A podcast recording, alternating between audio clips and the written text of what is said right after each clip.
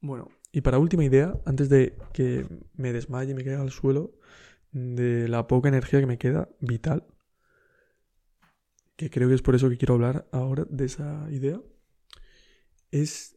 mm, creo que... La idea es... Creo que el amor es no frenar.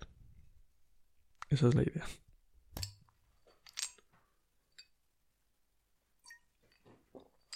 Creo que una manera de darte cuenta que no quieres a alguien es darte cuenta que estás frenando en el bien que le haces.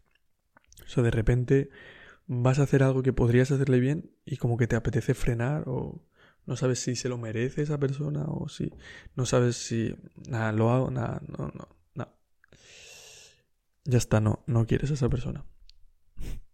No, no lo estoy diciendo malas, ¿eh? Lo estoy diciendo a bu o sea, para representar lo que es el amor.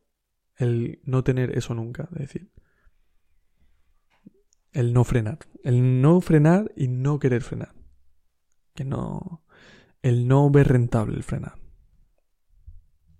Es decir, poder dar de forma eh, despreocupada. Dar todo. Plan, todo lo que puedas dar, lo das. Y creo que es raro de cojones. Creo que es raro. Y creo que. Creo que sí, que las relaciones así muy rápidas o. En plan, de una noche o. No sé. Similar. Creo que es todo lo contrario. Creo que muchas veces es. Creo que es muchas veces dos personas aprovechándose de la una de, la otra de alguna manera. Como que frenando totalmente, ¿sabes? Porque tampoco. Porque. Porque sí, porque no. Sí.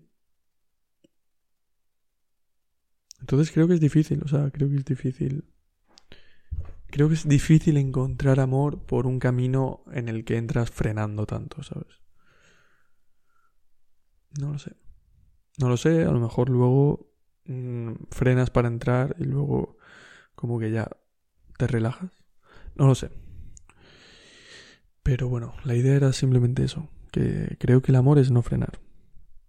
Y cuando no te apetezca frenar, pues pues creo que es eso.